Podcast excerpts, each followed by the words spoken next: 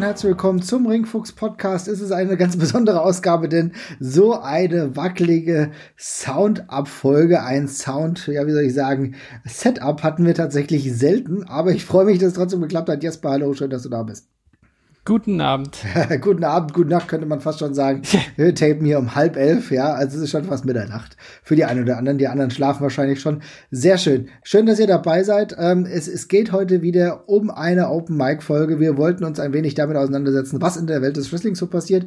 Ihr wisst, wie immer, wenn euch das gefällt, was wir tun, dann lasst mal ein Like da. Schaut mal vorbei äh, bei Spotify. Abonniert uns da, das würde uns freuen. Dann gucken wir mal die User-Statistiken, mal schauen, was da so passiert. Oder wenn ihr bei Apple unterwegs seid, dann wie gesagt, sehr, sehr gerne abonnieren und auch da mal eine positive Bewertung schreiben. Aber Jesper, du wolltest auch so ein paar Sachen auf jeden Fall ansprechen. Was äh, brennt dir denn am meisten auf dem Herzen? Wir wissen gar nicht, wie lange das heute geht. Vielleicht ist Ebba, dein äh, Hund, äh, lässt uns gar nicht so lange hier podcasten, deswegen zack, zack. Ja, sie ist noch, sie ist, sie ist noch ein bisschen zickig unterwegs. Also jetzt gerade äh, schickt sie sich einzuschlafen, aber wir müssen mal, äh, wir müssen mal schauen.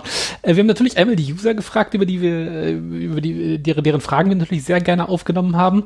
Dann gibt's einen bunten Strauß von AEW, den wir, glaube ich, einmal durchgehen können und dann wollten wir beide noch ein bisschen WWE-Kram, glaube ich, tatsächlich auch noch besprechen. Genau. Ähm, womit wollen wir denn anfangen? Vermutlich mit AEW am besten, weil es am frischesten ist, oder? Ich finde auch. Ich finde auch, lass uns doch genau mit AEW anfangen. Ich, wir hatten es ja in der letzten Woche auch schon im Grundsatz mal thematisiert, dass wir gesehen haben, okay, äh, die Card, die sieht doch ganz anständig aus und ich muss sagen, klar, es gibt immer so ein paar Punkte, die können einem nicht gefallen, darüber können wir auch sprechen, aber im Grunde muss man schon sagen, das war schon ein sehr, sehr ordentlicher Pay-Per-View, oder?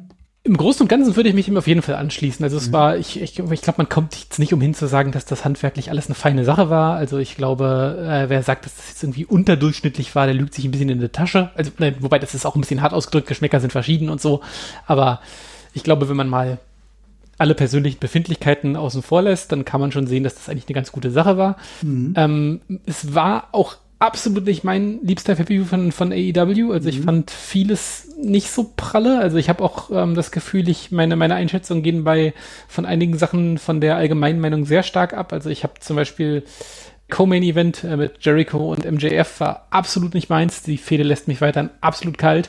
Hm. Ähm, die, äh, das Tag-Team-Title-Match fand ich beim zweiten Gucken, ich habe es mir jetzt, ich habe mir jetzt nochmal angesehen, fand ich es deutlich besser. Beim ersten Mal gucken hat es mich irgendwie nicht gecatcht, aber das lag, glaube ich, an meiner, vielleicht an meinem, an meinem damaligen eigenen Wohlbefinden. Okay. Äh, und, und Allen gegen Cody Rhodes hat mir zum Beispiel auch absolut nichts gegeben.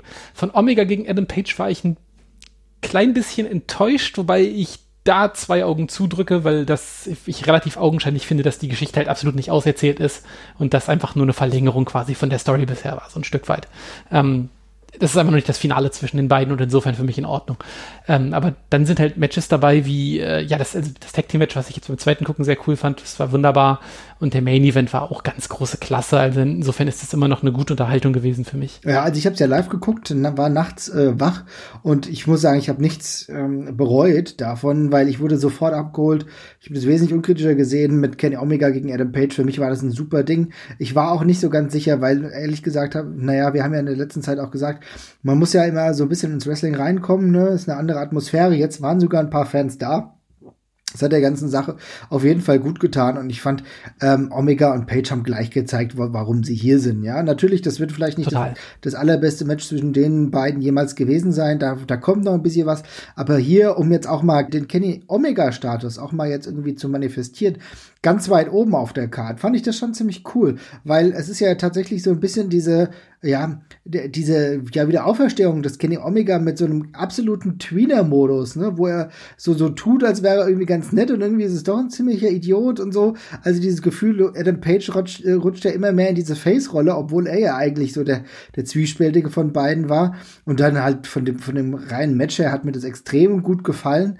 Ich nenne auch mal meine äh, Favoriten, also ähm, tatsächlich bei dem äh, Tag Team Match, da habe ich auch, das hatte ich auch getwittert, war ich anfangs gar nicht wirklich dabei. Hab das Gefühl mhm. gehabt, okay, ich komme hier nicht so rein und dann ging es ja auch maßgeblich um Verletzung. Aber irgendwann im Laufe des Matches haben die mich so krass abgeholt, dass ich gedacht habe, okay, alles klar, jetzt weiß ich, worum es geht. Und dann haben, haben sie diese Geschichten auch so gut verkauft, dass ich zum allerersten Mal richtig bei einem Young Bucks Match abgeholt wurde. So richtig komplett auch emotional dabei war und sogar wollte, dass sie diesen fucking Titel holen.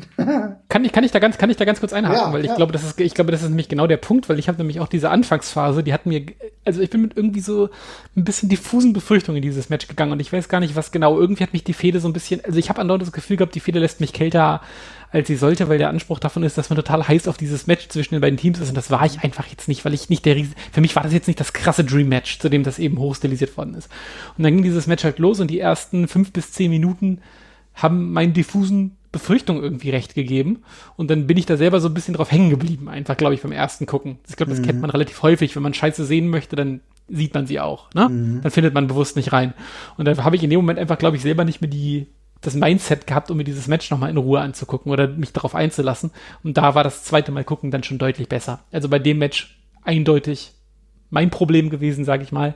Mhm. Ähm, also es war objektiv auf jeden Fall sehr, sehr cool und auch genau wie Omega gegen, ähm, gegen Page anders, als ich es erwartet habe. Mhm. Es sind noch nicht die Finalerzählungen auf jeden Fall gewesen bei diesen ganzen Geschichten, da bin ich mir ziemlich sicher. Ja, ja das kann gut sein. Also ich glaube, dass äh, FTA und Jan Bucks wird eine Geschichte, die sich über Jahre hinweg bei AEW erzählt. Das ist das erste Aufeinandertreffen von beiden ganz, ganz lange. Das wird eine lange Historie, wenn alles gut läuft. Und das ist auch schön so, weil du siehst, dass das äh, Tag Team Wrestling endlich wieder eine richtig gute Heimat gefunden hat mit einem guten Niveau und das ist eine schöne Angelegenheit ich denke übrigens auch bei, bei Omega gegen Pages, ich, wollte ich ja gerade auch nochmal kurz sagen, also ich habe ja gesagt, das wird nicht das letzte Kapitel von den beiden gewesen sein. Ich habe hier schon mit einem größeren epischen Clash gerechnet, aber offenbar hebt man sich den äh, dann dafür auf, wenn Omega vielleicht dann selber mit dem Titel rummarschiert äh, und dann Page dann auch der sein kann, der dann Jagd auf, aufs Gold machen kann. Vielleicht dann ja auch wieder mit Fans, was tatsächlich bei Page verschenkt wäre, wenn man, äh, wenn er seinen großen Breakthrough-Moment jetzt von der leeren Halle bekommt. Insofern auch das vermutlich eine völlig richtige Entscheidung. Glaube ich nämlich, ist genau der Aspekt. Man, man hatte das, den ersten Run versucht, mit ihm zu gehen, ne, wo du gemerkt hast, okay, aber jeder wollte, äh, oder viele wollten auch dann einfach Jericho auch haben. Und es war auch das, was in dem Moment wahrscheinlich richtig war. Aber das zweite Mal, die, die könnte die Krönung wirklich folgen, vielleicht mit Kenny Omega als Kontrahenten. Insofern, das denke ich auch. Ähm, ich will noch zu was anderem kommen, was mir sehr, sehr gut gefallen hat. Ähm, du hast ja gesagt, ich hatte es ein bisschen kalt gelassen. Ich kann auch verstehen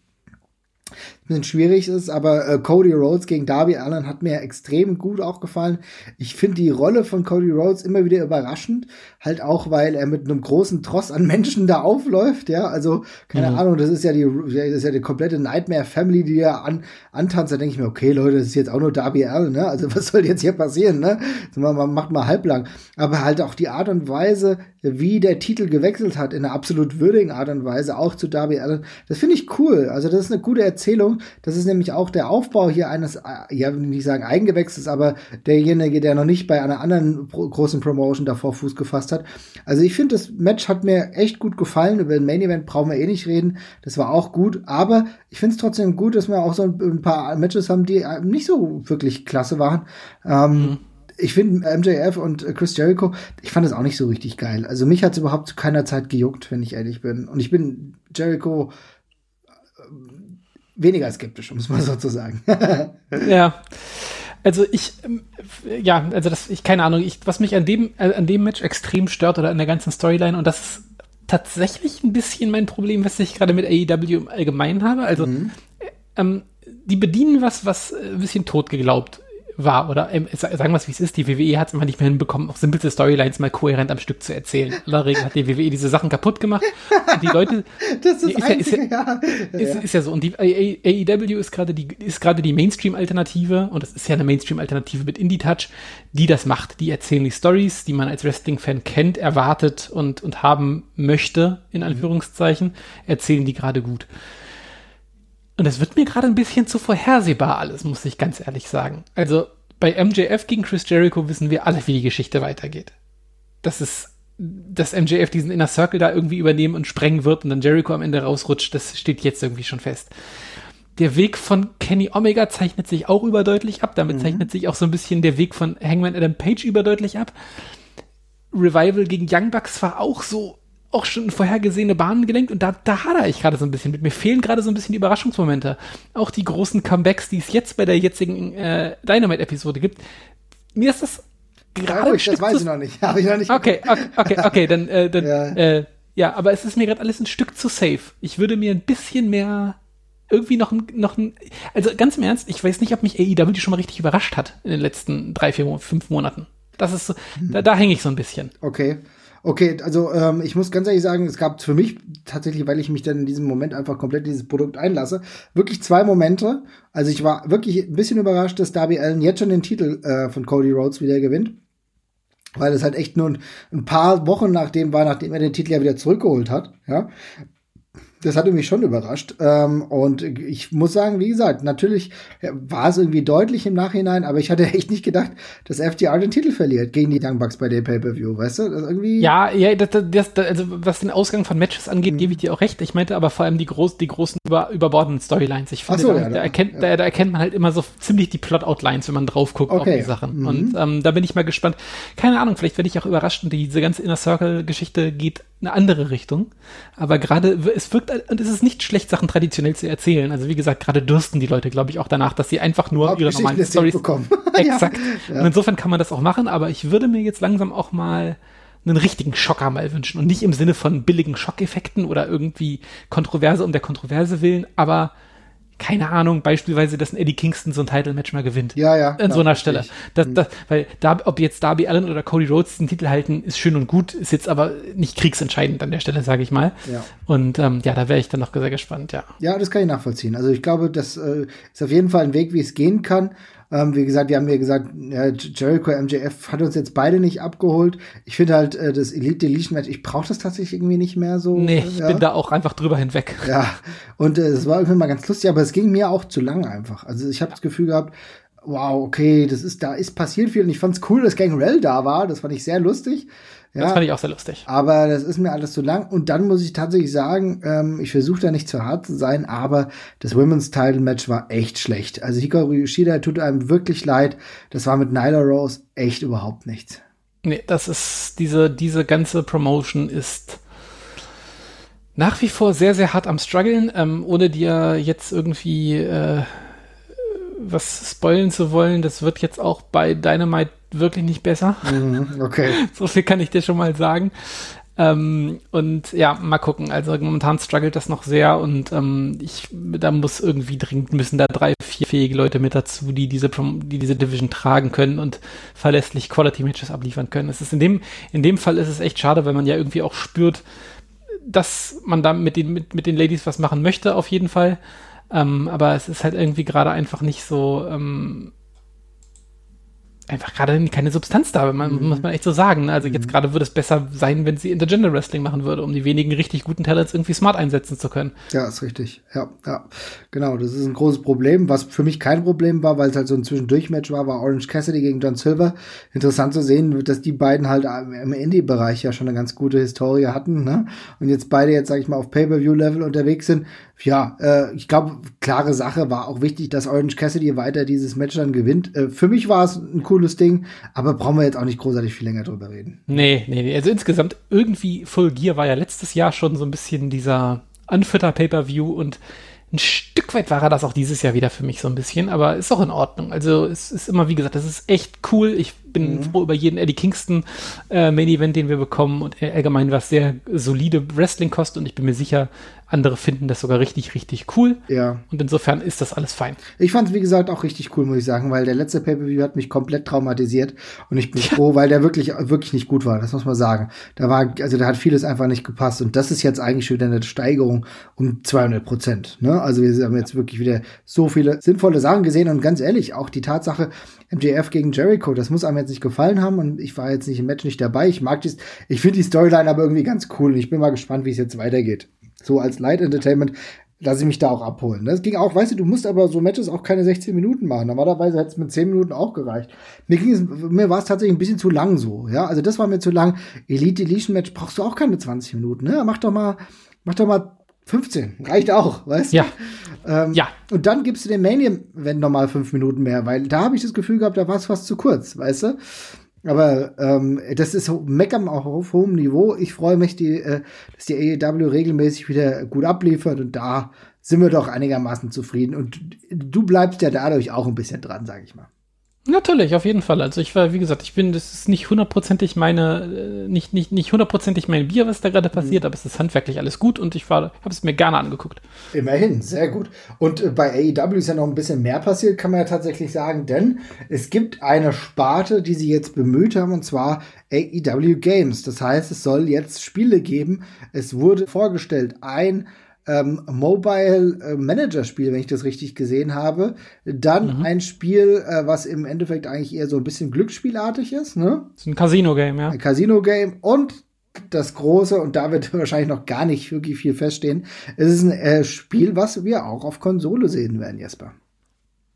Ja, es ist ähm, quasi das, die, das, ich sag mal, das richtige ja, Flagship-Spiel von AEW. Es wird also eine, es wird also eine Wrestling, ein Wrestling-Spiel, ein Wrestling, ja, ob es eine Simulation oder Arcade wird, ist noch nicht, ist noch nicht ganz klar. Was klar ist, sie arbeiten mit Jukes zusammen äh, und gleichzeitig ist auch der, jetzt habe ich den Namen des Herren vergessen, der auch bei No Mercy mitgewirkt hat, ist auch mit dabei. Ähm, was erstmal sehr vielversprechend klingt, aber auch eine scheiß Riesenhypothek ist und ich weiß nicht, ob das der smarteste Schachzug war, um ganz ehrlich zu sein äh, weil in, den Kopf, in dem Kopf von allen Wrestling-Videospielfans, glaube ich, gerade sehr viel passiert. Ähm, und ja, das Einzige, was wir schon bekommen haben, waren ähm, ein paar Eindrücke ins Spiel, wobei das mehr eine Engine-Präsentation war als alles andere. Also wir haben äh, Kenny Omega und Chris Jericho beispielsweise gesehen, ähm, die mal gegeneinander angetreten sind. Es hatte eher so eine etwas comicartige Optik, was ich ein bisschen schade fand fast. Ähm, aber kann man machen. Es sieht halt alles ein bisschen aus wie bei, bei WWE All-Stars oder so. Hm, das ist mir äh, auch bisschen, gefallen, ja. Mhm. Ja, fand, fand, ich, fand ich ehrlich gesagt ein bisschen schade, weil ich finde, man hätte irgendwie, also ich habe es ja schon das letzte Mal, als wir die äh, in unserer WrestleMania The Arcade Game Folge, habe ich es schon gesagt, diese knolligen comicartigen Figuren haben leider den Nebeneffekt, dass kein Move so aussieht, als würde er wehtun, weil sie alle aussehen wie Superhelden. Äh, und darum wünsche ich mir eigentlich immer normale normale Optik bei den Wrestlern und dann halt gegebenenfalls noch unrealistische Aktion oder sowas, damit es cool aussieht. Ähm, aber ja, es ist, äh, es, es sah erstmal ganz in Ordnung aus. Also auch nicht toll, muss ich jetzt ganz objektiv sagen. Also die Grafik war jetzt kein, hat jetzt, war jetzt kein Feuerwerk auf jeden Fall. Mhm. Ähm, ist dann im Endeffekt, kann das auch völlig wurscht sein. Wenn das Spiel gut ist, ist mir das auch wurscht, wie das Spiel aussieht. Ich fand es nur eine komische Art von der Präsentation. Aber sie haben dann ja auch noch so ein bisschen Spielmechaniken gezeigt. Ehrlich gesagt sah das aber für mich aus wie jedes andere Wrestling-Spiel auch, was da passiert ist. Ja, also momentan äh, kann ich noch nicht wirklich erkennen, in welche Richtung das geht, wenn ich ganz ehrlich bin. Das sah für nee. mich okay aus, aber du hast genau drei, vier Moves gezeigt. Ansonsten glaube ich, da ist überhaupt noch gar nichts final. Da ist noch gar nichts fertig. Wir haben uns ein bisschen gezeigt, wie es aussehen soll. Jukes ist dabei, das ist ganz cool. Dann hattest du den Producer, hast ja richtig gesagt, von No Mercy. Ähm, wenn der wieder das gleiche Elan, den gleichen Feuer an den Tag äh, legt, wie bei dieser Erfolgsproduktion damals, dann ist es cool. Ich glaube, die Fans sollen so ein bisschen an der Stange gehalten werden. Ne?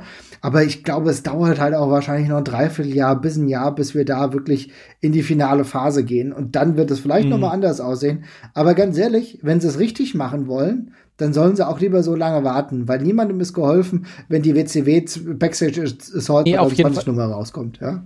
Ich hätte, ich hätte diese Form der Optik ehrlich gesagt gar nicht gezeigt, weil ganz ja. im Ernst, in, in, in, dem optischen Zustand werden sie das Spiel im Dreivierteljahr zum Beispiel nicht mehr rausbringen können, weil dann ist das vom Markt dermaßen überholt, ähm, links und rechts, gerade mit einer neuen Konsolengeneration. Gerade mit PlayStation 5 etc. Ja, also das, das kannst du dann ehrlich gesagt nicht mehr bringen. Ja, und beim Rest, ich habe es ja vorhin schon angedeutet, ich, es ist eine Riesenhypothek, mit diesem No Mercy-Ding ins Geschäft zu gehen, weil ich glaube, sehr viele Leute denken, sie wollen ein neues, neues No Mercy oder eine Neuauflage von No Mercy und das kann ich ein Stück weit auch nachvollziehen, aber wenn wir ganz ehrlich sind, kannst du dieses Spiel in der Form auch nicht nochmal rausbringen. Da sind auch genug veraltete Mechaniken drin, die das Spiel nicht mehr so cool machen. Auch die Tatsache, dass es relativ langsam war. Es ist sehr langsam und es gab ja schon die, es gibt ja, also No Mercy wurde ja nochmal zum Beispiel in Def Jam Vendetta und dergleichen eigentlich schon nochmal gepimpt und dergleichen. Ähm, und dann gleichzeitig diese ganzen Aktionen mit den Moves, die sahen alle sehr vor, voranimiert und vorgerendert aus dem Spiel. Also es gab diese riesigen Animationsphasen auch bei den Double Team Moves und so, wie man das auch aus den, aus den, aus den Smackdown-Spielen oder sowas kennt. Und es wäre jetzt für mich ehrlich gesagt auch eine Überraschung, wenn Jukes auf einmal wieder komplett neue Wrestling-Spiele macht, die sich völlig mit dem beißen, was sie bisher getan haben. Also ich bin sehr gespannt. Ich glaube, ähm, die Erwartungshaltung könnte ein bisschen groß sein. Und ähm, ja, ich hoffe, sie achten ein bisschen darauf, was sie sagen, weil wenn Con Kenny Omega irgendwie rumrennt und sagt, es soll sein wie No Mercy, aber jeder soll es auch sofort aufheben und spielen können, ähm, das ist spannend, weil das ist jetzt nicht unbedingt eine Quality, die ich bei No Mercy damals unbedingt ähm, ausgemacht habe. Das mhm. war jetzt nicht ein Spiel, was man mal kurz angepackt hat und man konnte es. Das fand ich jetzt zum Beispiel nicht.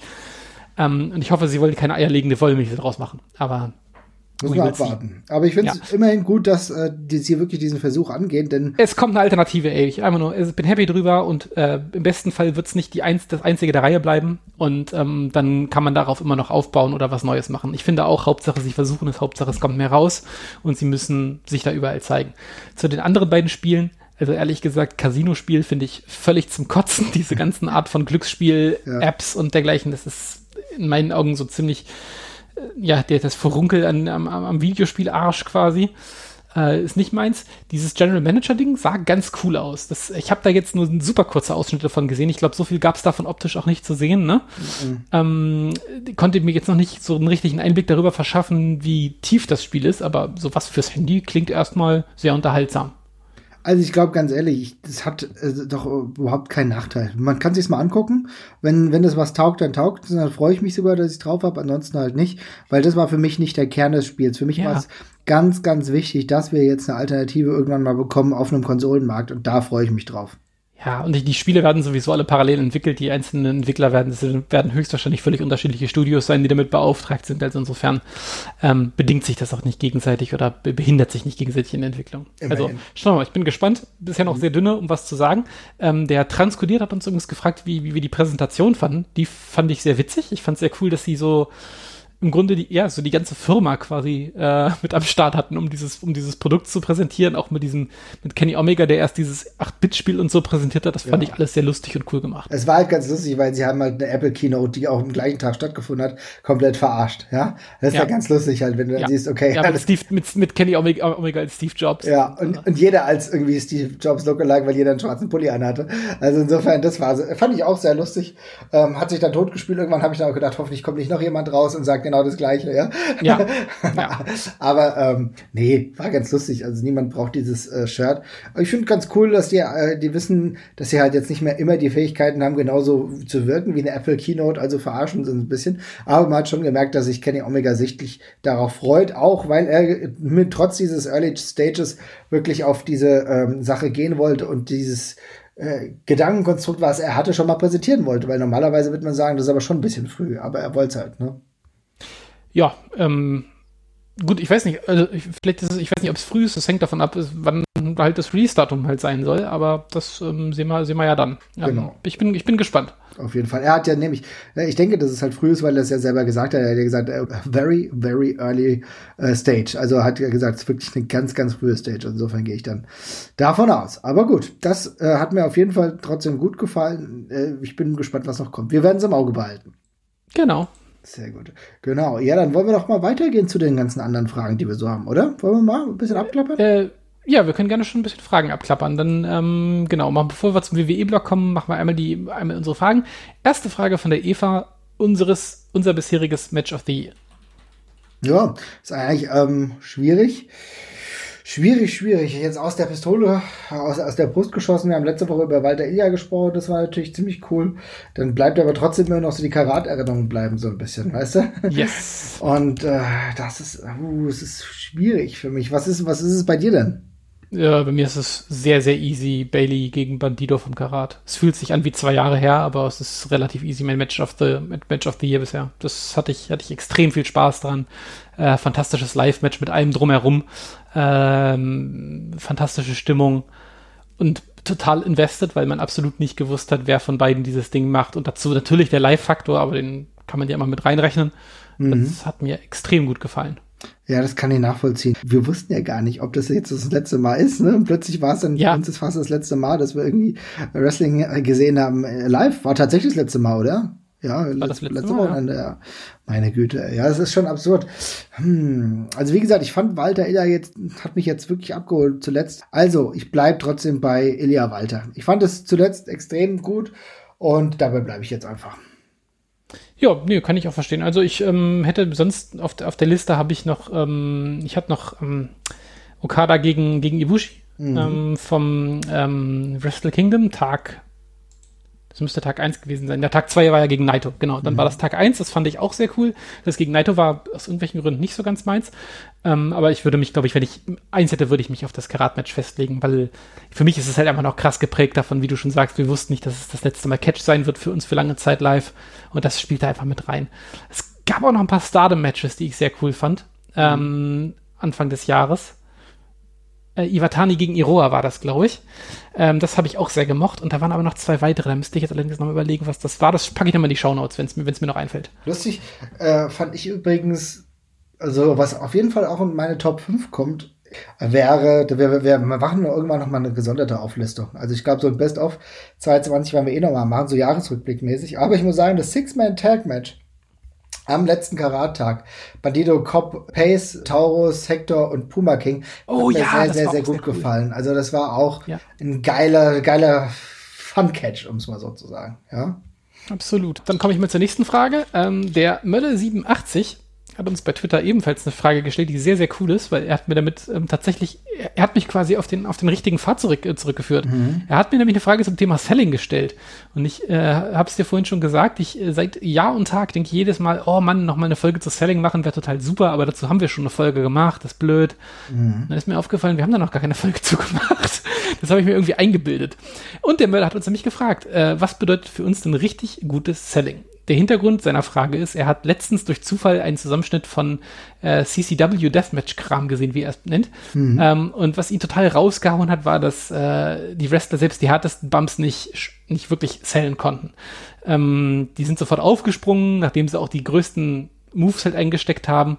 Und obwohl es dann halt irgendwie ein Stück weit realistisch wirkt, was ja auch sicherlich stimmt, also auch selbst bei schlimmen Attacken springt man ja, das versucht man ja trotzdem erstmal wieder aufzuspringen und bleibt nicht irgendwie schreiend liegen um die ganze Zeit wirkt es eben total kontra zu dem, was man sonst aus dem Mainstream Wrestling kennt.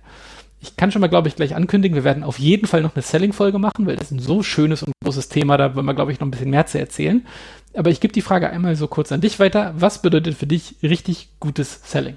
Ja, für mich bedeutet richtig gutes Selling, dass mir die Geschichte glaubwürdig erzählt wird, dass das, was da gerade passiert ist, richtig wehgetan hat. Und das heißt dementsprechend auch, dass bei großen Aktionen das nicht immer komplett weitergeht. Ne? Ich, wir haben ja diesen Bruch auch immer wieder gehabt, auch bei diesem Overbooking der WWE zwischenzeitlich, wo du noch einen Stunner und noch einen Stunner hattest. Das konnte, konnte man tatsächlich dann auch nachvollziehen. Aber gerade den Ansatz, den er angesprochen hat, dass bei extremen Hardcore-Matches, äh, dass du so viel übergebräselt bekommst und trotzdem halt immer noch nicht aufgibst, das hat mich immer rausgezogen. Deswegen war ich nie ein Freund davon. Weil irgendwann muss halt mal Stopp sein, gerade wenn andere liegen, die Stoppschilder woanders setzen. Deswegen ist es mhm. für mich tatsächlich so, Selling heißt für mich, dass du mal, du kannst mal diesen Moment der Unbesiegbarkeit haben, ne? Gerade wenn das Adrenalin pumpt, aber es muss halt glaubwürdig verkauft sein, dass gewisse Sachen einfach auch wehtun. Ja, das ist für mich Selling halt habe ich, mir, hab ich mir gedacht, dass du das sagst und finde ich auch sehr schön, würde ich auch so da schreiben, aber es ist, für mich gibt es noch eine ganz andere wichtige Komponente. Du hast es mhm. jetzt ja gerade gesagt, irgendwann ist auch mal gut. Sehe ich auch absolut so, äh, absolut so, aber bei einem, ich will keine Ahnung, Finisher ist ja irgendwann etabliert, ne? Mhm. Und wenn dann irgendjemand jetzt, sage ich mal, einen Rock Bottom oder kassiert oder äh, auch eine Powerbomb oder sonst irgendwas, dann gucke ich jetzt beim 30. Mal vermutlich nicht so genau auf Selling, weil ich weiß, bei dem Move ist, ist der Ofen aus.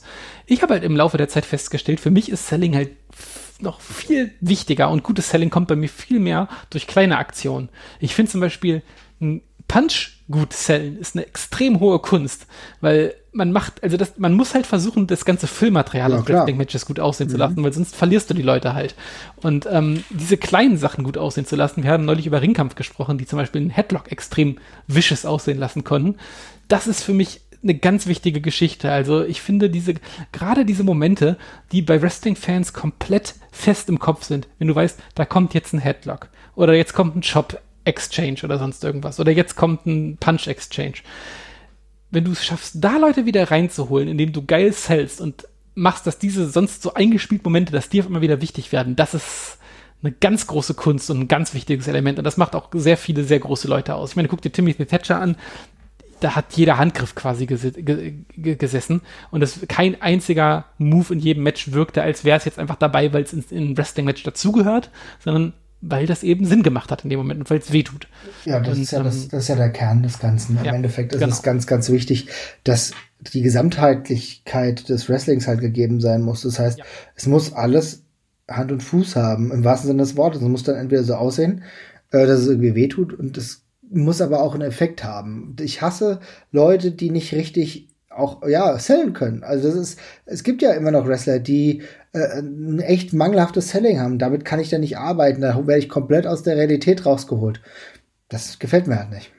Gleichzeitig liebe ich es auch total, wenn Leute unorthodox sellen. Also ich kann mir äh, ohne Scheiß die, die Compilations von The Rock, der die Stunner sellt, kann ja, ich mir rauf und runter Logo. angucken. Liebe ich. Logo. Ich liebe euch, ich liebe auch ich habe auch so ein paar, so ein paar, so ein paar, so ein paar Weak Spots, also die ich wirklich extrem liebe. Einer meiner, meiner, meiner liebsten ähm, Selling Spots ist Gegner, also du frisst einen German Suplex und der Gegner lockert irgendwann die Bridge und der Typ liegt immer noch auf dem Nacken mit den Beinen quasi über sich geklappt und rollt nicht zurück, weil er einfach so K.O. ist, dass selbst das nicht mehr passiert.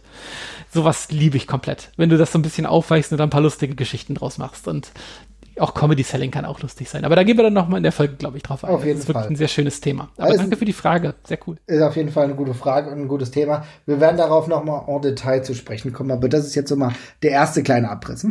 yes, genau. Mhm. Ähm, dann David K mit sehr vielen Nummern hinten dran, die ich jetzt nicht vorlese. Ja, Grüße auf jeden Fall. Schön. Mhm. Grüße. Ähm, hat uns äh, drei persönliche Fragen zu unserem Wrestling-Konsum gestellt. Ich gebe die einmal einzeln durch und wir beantworten die alle Stück für Stück, würde ich sagen. Nummer eins, was sind unsere favorisierten Wrestling-Promotions und warum?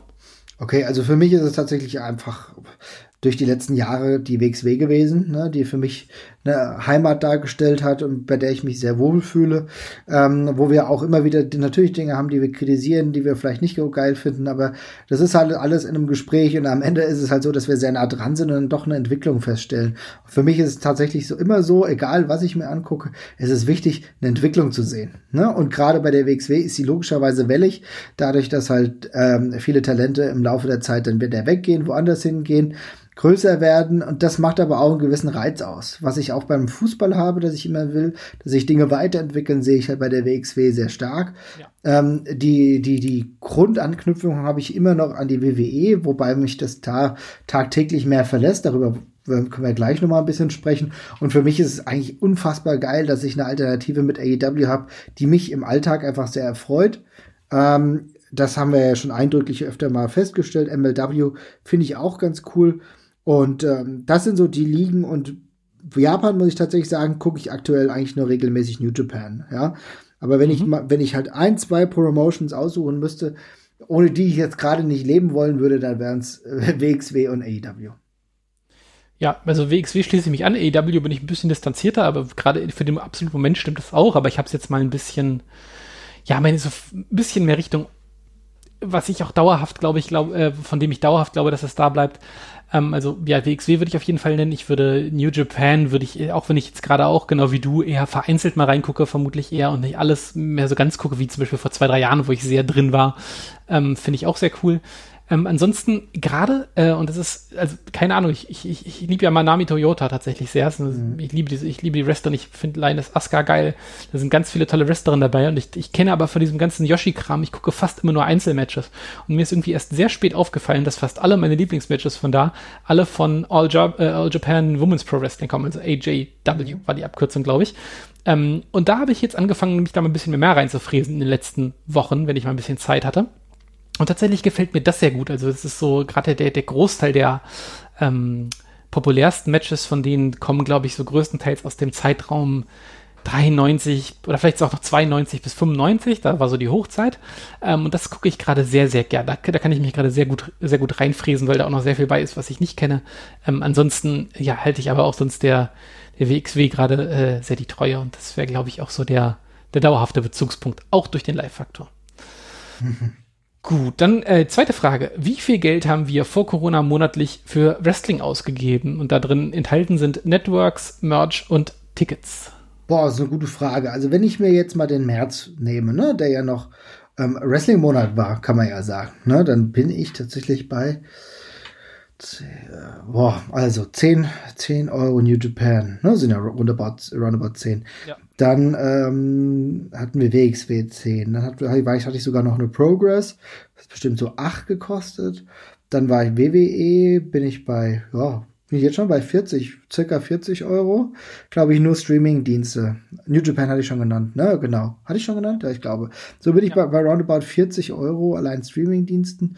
Und dann äh, kamen Tickets, ja, keine Ahnung, also WXW regelmäßig gewesen, bestimmt zweimal im Monat mit. Also ich glaube, echt ohne Mist. Also wenn die in Hamburg und dann in Frankfurt mhm. veranstaltet haben, da war das dann zuletzt echt mit zweimal im Monat, ein bis zweimal im Monat der Fall. Also da sind wir dann auch nochmal bei 15 bis 30 Euro, ne, schätze ich mal.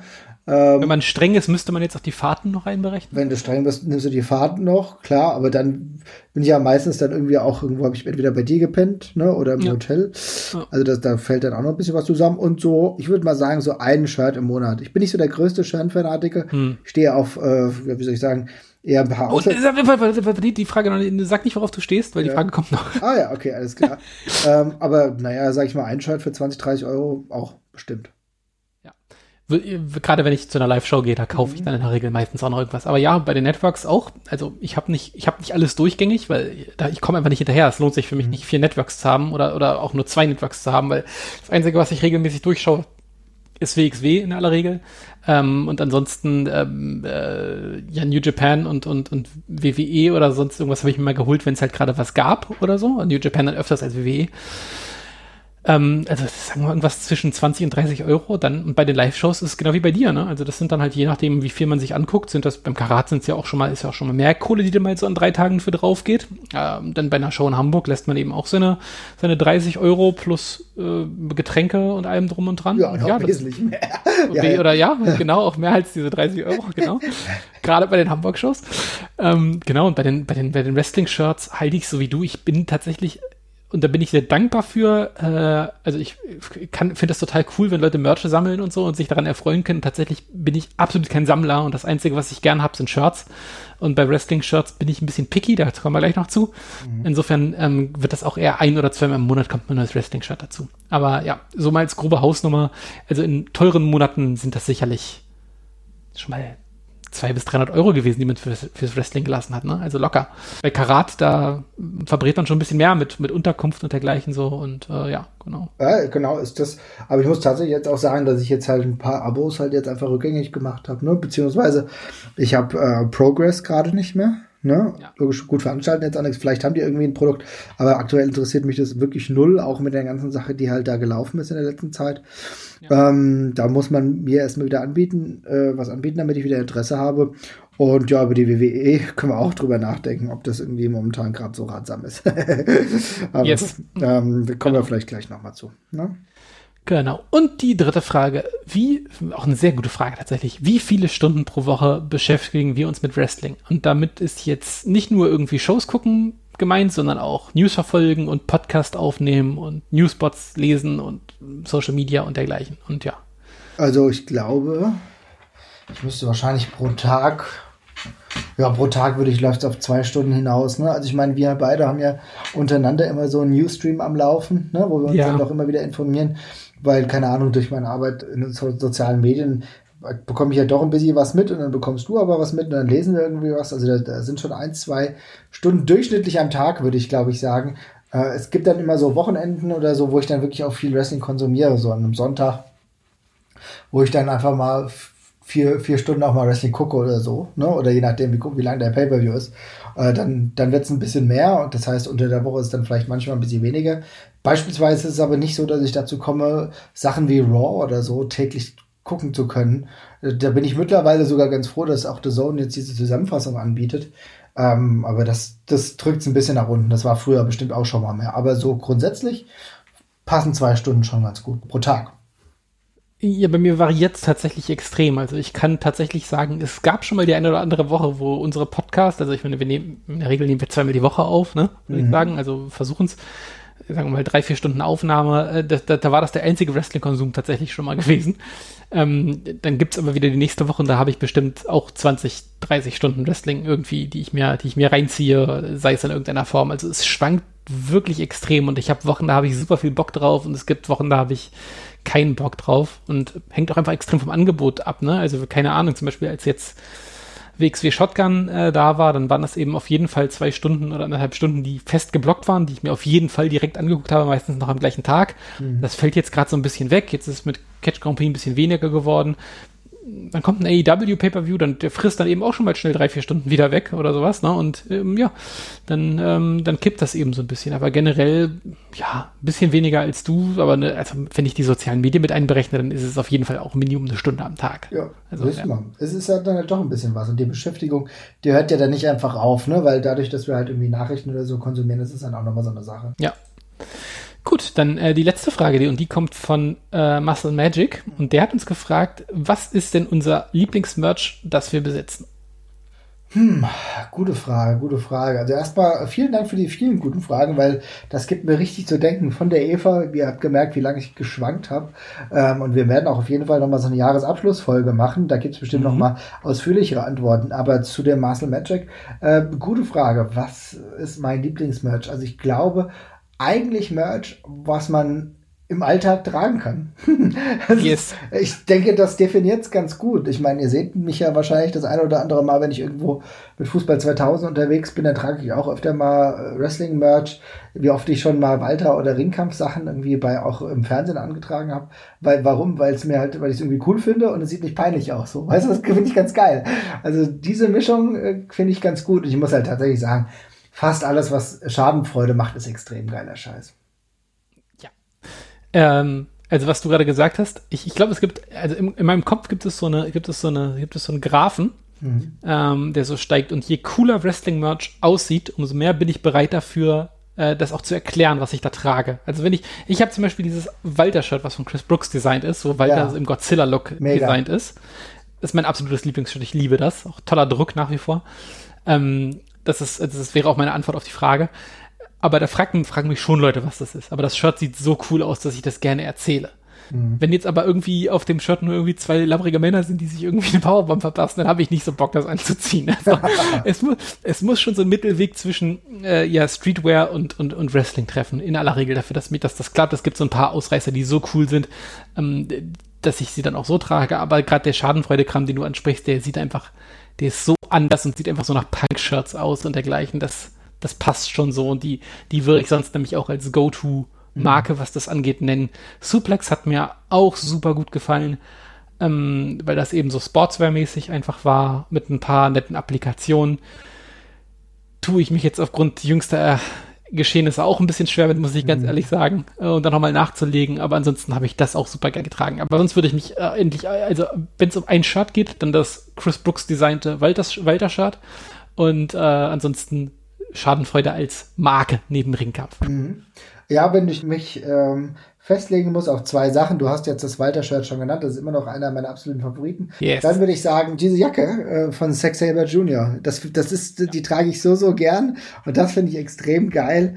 Ähm, aber auch, was ich immer noch richtig geil finde, das habe ich damals gekauft als einer der geilsten Typen, die ich jemals live gesehen habe, Yoshihiro Takayama in Deutschland war. Und zwar war er damals in Oberhausen und da habe ich das Shirt von ihm gekauft, das Takayama vs. Minoru Shirt. Ja? Ich weiß nicht, ob du dich noch erinnerst. Das ist mir ein paar Nummern zu groß gewesen. Das ist ein weißes, klassisches Shirt, wo eigentlich nur die Matchpaarung der beiden drauf stand, aber fand, fand ich so geil. Und er hat gesagt, ja, also so ein bisschen groß, weil ich habe das nur noch eigentlich in der Größe, wie ich es jetzt gerade anhatte. Okay, habe ich gekauft. also Nehme ich. Ja, auf jeden Fall. Also das sind halt so äh, echt geile Sachen, die ich bekommen habe. Ja, cool. Mhm. Also insofern äh, können wir es darauf runterbrechen. Von Sachen, die ich immer anziehe, dann auf jeden Fall Suplex, ja, oder halt das Walter-Shirt ziehe ich immer noch ganz gerne an. Und als klassisches Ding das Minoru gegen Takayama-Ding. Wunderbar. Ja, prima. Mhm. Äh, ich hoffe, ich glaube, dann haben wir die Frage auch äh, ausschöpfend beantwortet damit. Ja, ähm, genau. Ja, dann kommen wir doch zum äh, zu unserem letzten Blog, zum WWE-Blog. Mhm. Äh, gibt's ja, gibt's ja tatsächlich auch noch. Ja. Ich würde dir mal den Vortritt überlassen, weil du hattest, glaube ich, auch noch was auf der Seele. Ja, tatsächlich. Äh, tatsächlich, wir hatten ja die WWE in der letzten Zeit auch öfter mal beleuchtet, auch sehr, sehr kritisch. Ähm, ich habe ja dann angemerkt, dass ich so einen leichten Positivtrend bei ähm, NXT sehe. Das will ich auch, würde ich auch weiter so, so sagen, auch wenn mich das Ganze nicht mehr so persönlich anfasst aktuell. Aber ich merke halt, irgendwie tut sich diese Liga, also irgendwie, ich, ich, ich kann es gar nicht genau beschreiben, aber sie tun sich ja wirklich ein bisschen schwer in der Produktion, weil ich sehe beispielsweise SmackDown Und da versuchen die schon viel richtig zu machen. Ne? Also ich meine, es ist natürlich ohne Fans alles ein bisschen schwierig, aber du hast teilweise echt gute Matches, wenn, wenn da, äh, Kevin Owens dabei ist. Äh, du, du präsentierst gerade eigentlich die ganze Sache um Bailey eigentlich ganz gut, ja. Also mir gefällt das, was da passiert ist, jetzt beispielsweise auch bei Hell in a Cell. Ich habe mir zuletzt noch mal länger diesen ähm, Hell in a Cell Pay-Per-View angeschaut. Also Banks gegen Bailey, das war ein herausragend gutes Match, ja. Und auch, und auch ehrlich gesagt, die Storyline mit Roman Reigns und äh, Jay Uso, das ist auch geil. Das ist eine gute Story. Ich weiß nicht, ob du dir das angeguckt hast oder ob du, ja. ja, das ist eigentlich eine richtig gute Story gewesen. Und äh, ich tue der WWE oftmals ein bisschen ja, schlecht damit oder vielleicht bewerte ich die zu harsh, aber irgendwie fallen sie gerade in so ein Raster, weil sie extrem viele Lowlights haben, eigentlich sehr, sehr viel, was bei Raw passiert. Aber äh, sie zucken noch, will ich meinen. Und das wollte ich einfach nur mal herausskizzieren, weil sie durchaus auch Momente haben, die gut funktionieren. Wie Reigns Uso oder, oder Sasha Banks gegen Bailey. Auch die Art und Weise, wie Sami Zayn momentan eingesetzt wird. Selbst das Match Randy Orton gegen Drew McIntyre konnte sich mit 30 Minuten eigentlich echt sehen lassen. das ist schon echt grenzwertig für mich. Aber ich will nur mal sagen, es ist irgendwie nicht alles so schwarz und weiß, aber die WWE zuckt zumindest noch wie nennt man das? Wie, wie sagt man das? Es bricht sich Bahn, ne? Es ja. brechen sich ein paar bessere Ideen auf jeden Fall gerade Bahn, als es noch vor ein paar Monaten der Fall gewesen ist. Dem würde ich auf jeden Fall auch zustimmen. Also es gibt gerade Sachen, die, äh, die zumindest wieder spannend sind. Das Reigns-Ding würde ich sogar würde ich sogar an erster Stelle annehmen, was das angeht. Also das ist wirklich ähm, geiler Charakter momentan, gefällt mir richtig. Ja, cool. das ist das ist wirklich das ist wirklich cool. Das macht wirklich Spaß und ähm, ja, das da fragt man sich halt keine Ahnung, bei mir schwappt halt immer, warum nicht gleich so mit, muss ich ganz ehrlich ja, sagen. Ja. Aber äh, immerhin sind wir jetzt da. Insofern ist das, ist das ja fein. Ähm, ja, also würde ich, würde ich, dir, würde ich dir sogar recht geben. Es gibt ein paar Sachen, die man sich langhangeln könnte, wenn man das wollte. Ähm, da kommt ein bisschen was. Äh, gibt auch gleich, wenn man wieder danach sucht, gibt es gleich das Dreifache an schlimmen Geschichten. Äh, Finde ich auch. Aber mhm. ja, bei der WWE war es ja schon seit längerer Zeit so, dass man sich da einfach was rauspicken muss, was einem, was einem gefällt. Ähm, aber dann komme ich doch gleich mal zu, das ist eine tolle Überleitung zu meinem Thema, weil ich gerade von ganz vielen Leuten gehört habe und das auch überall online gelesen habe, wie toll denn diese Storyline mit The Fiend und Alexa Bliss wäre. Oh ja, da finde ich aber jetzt, da bin ich jetzt mal auf deine Meinung gespannt, ja. Jo, weil, also, wir haben mal diese Folge gemacht, Dinge, die ich nur hasse, ja. die nur ich hasse. Ja, ja. Und ich muss ganz ehrlich sagen, ich habe selten so einen krassen Disconnect zu einer allgemeinen Meinung gehabt wie bei der Geschichte ich finde das alles so peinlich und so fehlplatziert im Wrestling-Kontext und kann damit so absolut überhaupt nichts anfangen. Ich bin da wirklich lost. Also ich sitze davor und gucke mir das an und denke so, was, wer, also wie, wie kann man das gut finden? Ich meine, ich, also erstmal frage ich mich die ganze Zeit, wie soll das im, im Wrestling-Kontext in irgendeiner Form aufgelöst werden? Mhm. Ich weiß, wir haben schon immer übernatürliche Geschichten gehabt, aber was soll da zum Schluss bei rauskommen? Dann bin ich super lost, was diesen Fiend-Charakter im Allgemeinen angeht, weil der irgendwie innerhalb von ja, wie lange gibt es den jetzt? Anderthalb Jahre oder so? Oh ja, wahrscheinlich auch schon wieder zwei Jahre, ja. Hm. Vermutlich, vermutlich sind es schon wieder zehn Jahre, genau. Mhm. Aber innerhalb in dieser kürzesten Zeit ist, ist der auch schon nicht mehr Heal oder Face, sondern ist irgendwie auch nur noch so eine Attraction, wie das bei Bray Wyatt irgendwie immer passiert nach kurzer ja, Zeit. ist richtig, ja. Und ich, ich finde das so komisch. Es, also irgendwie sind das alles so, das wirkt alles wie, wie ein Comicfilm von vor zehn Jahren, was da passiert. Ich finde das wahnsinnig unangenehm. Wie, wie, wie findest du das denn? Ich also ehrlich gesagt, ich kann gar nicht nachvollziehen, wie man es gut finden kann. Also ich finde, Danke. ich finde ehrlich gesagt aber auch die schauspielerische Leistung von Alexa Bliss nicht gut. Also Alter, das, das habe ich, das lese ich nämlich die ganze Zeit, wo Leute sagen, die Schauspieler das so geil und ich denke, nee, nee, nee. Also Entschuldigung. Ich meine, das mag ja im Wrestling-Kontext eine ganz gute schauspielerische Leistung sein, aber nicht, wenn du es auf die reale Ebene hinausziehst. Also das ist nicht böse gemeint, nur für Leute, die große Fans sind, äh, dann äh, macht es weiter und das ist auch vollkommen okay. Ja, aber es ja, ist, aber es ist halt tatsächlich nicht der Realität für mich, also meiner subjektiven Realität entsprechen, weil das ist nicht wirklich schauspielerisch erste Klasse. Also ich finde, da, also da, das ist anspruchsvoll, das ist eine sehr anspruchsvolle Rolle, das will ich gar nicht abstreiten. Aber ich habe ehrlich gesagt, das Gesamtkonstrukt Alexa Bliss befindet sich gerade nicht auf einem sehr guten Niveau, muss ich sagen. Nee, also ich bin auch, äh, danke, dann sehe ich das nämlich genau wie du. Ich bin nämlich auch einfach, also ich sitze davor und ähm, ja, also ich kann es ich kann's wirklich nicht nachvollziehen. Also ich finde es schauspielerisch, es ist, also ich meine, das Ding ist, sie kann nichts, äh, Alexa Bliss kann nichts dafür, ne? Das ist ja, also das nee. würdest du jetzt mir, als würdest du jetzt mir sagen, ja, jetzt spielen wir in einem Horrorfilm mit. Es ist auch eine ganz schöne Verengung eigentlich, ja. Ja, also. und, und, und, natürlich kriege ich das nicht hin, weil ich das, ja. weil ich das einfach noch nie gemacht habe. Aber puh. Ganz im Ernst, ich habe auch keine Ahnung, wo es hinführt. Ich habe jetzt auch nicht riesiges Interesse daran, es rauszufinden, muss ich natürlich auch gestehen. Also ich bin da jetzt auch nicht äh, Feuer und Flamme, mir das erzählen zu lassen von der WWE. Aber um Gottes Willen, also ich muss schon sagen, alles, was The Fiend angefasst hat in der WWE, war jetzt in der Regel nicht so cool. Es ist auch grandios schlechter geworden in der letzten Zeit, ne? Also man muss auch wirklich sagen, dass der Titel erlöst es nicht mehr in seinen Fängen zu sein, ja, weil seitdem geht es diesem Titel auch wesentlich besser, ja. ähm, und ich habe das Gefühl, dass The, The Fiend gerade halt wieder irgendwelche Dinge tut. Ja, aber die, das ist halt nur noch Special Attraction. Für mich, also mich interessiert das auch kaum noch. Und ich hatte auch anfangs nur moderat viel mitbekommen von der ganzen Story. Aber selbst was ich da bei YouTube gesehen habe, hat mich nicht dazu bewogen, jetzt wieder vertieft mich da mit auseinanderzusetzen. Also da habe ich wirklich andere Storylines, die ich total geil finde. Ich habe sie eben schon gesagt. Die, die Uso-Sache finde ich echt geil. Selten waren die Usos so nah mir als an den Erzählungen dran. Äh, selbst The Hurt Business will ich auch mal ganz kurz erwähnen, ja. Und bei, bei Raw findet man wirklich wenige Sachen, die, die einen dauerhaft erfreuen. Aber die, dieses, dieses Stable The Hurt Business finde ich mega geil. Also das ist ein richtig, sind richtig geile Watzis, die nur auf die Fresse hauen. Gefällt mir und auch so ein bisschen arrogant. Ich habe, es ist absurd genug, dass ich großer MVP-Fan bin, ja, aber das werde ich nie losbekommen. Also da habe ich mein Manko, ja, aber trotzdem die, die Fiend und Alexa Bliss Sache, ich glaube, das hättest du damals umsetzen können, da wäre ich noch einigermaßen dabei gewesen, was, keine Ahnung, von einem Jahr oder so, aber irgendwie momentan drivet mich nicht. Ja, das kann ich, dem kann ich mir anschließen. Und das ist, tut mir leid, ne? Wie gesagt, aber schreibt ihr uns mal, vielleicht seht ihr das ganz anders. Es kann ja auch sein, dass wir einen ganz anderen Blickwinkel haben. Wenn wir uns noch mal das ein oder andere Zusatzvideo angucken sollen, vielleicht was euch erhält hat, weil mittlerweile ist ja auch so, dass in den sozialen Medien das ein oder andere Video auch vielleicht dafür sorgt, dass man Dinge anders sieht. Beispielsweise haben wir jetzt das einjährige Jubiläum von der merkwürdigen CM Punk Return zur WWE, oh, wo, wir, wo, wir, bis heute nicht wissen, was das überhaupt war, dass er bei irgendeiner komischen Subshow war, die niemanden gejuckt hat. Und was hat er gesagt? Just when we think we know the questions, the questions see changes the culture. Ja, und das ist halt ich meine, auch eine absolut quatschige Aussage gewesen. Ein Jahr später haben wir CM Punk immer noch nicht mehr großartig in einem Wrestlingring und langsam läuft die Zeit ab, mein Lieber. ja, vielleicht, äh, ja, ich weiß auch nicht. Vielleicht hat er die Pandemie auf uns losgelassen. Ich bin mir nicht sicher. Ja. Vielleicht war er das. Vielleicht, das würde einiges begründen, würde ich meinen. Ne? Ja.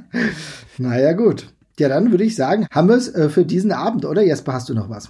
Nö, ich wäre auch durch sonst. Gut, dann gucken wir mal, wie es mit den Games weitergeht, was wir dann noch sehen. Bald ist die äh, grandiose Return von MLW. Ich bin sehr gespannt. Die haben einige coole Wrestler schon wieder ähm, announced, wie es da weitergeht. Äh, und ich bin auch mal äh, sowieso daran interessiert. Wir werden sehen, wie es jetzt auch ist mit der ganzen Survivor Series. Da ist nämlich das große Abschiedsfest bezüglich des Undertakers, da äh, gibt ja jetzt beim WWE Network schon einige auch gute Dokus, die kann ich echt empfehlen. Ich habe mir die Paul Bearer Doku angeschaut, eine richtig nette Angelegenheit. Ich mag Paul Bearer sowieso als über skizzierten Charakter habe ich den damals echt geliebt. Da könnt ihr mal reingucken und dann schauen wir mal, was die Sache genau bei der Survivor Series ist, weil es drängen sich zwei Fragen auf. Die erste Frage, findet es noch im Center statt, also in dem, bei dem Thunderdome, oder ist es wieder irgendwo anders? Ja, ist es vielleicht sogar vor Fans? Wird der Undertaker wirklich auftreten? Wir wissen es alles nicht, aber ich glaube, wir können mal gucken, was passiert. Ne? Yes, so machen wir's. Macht's gut, ciao, ciao. Ciao, ciao.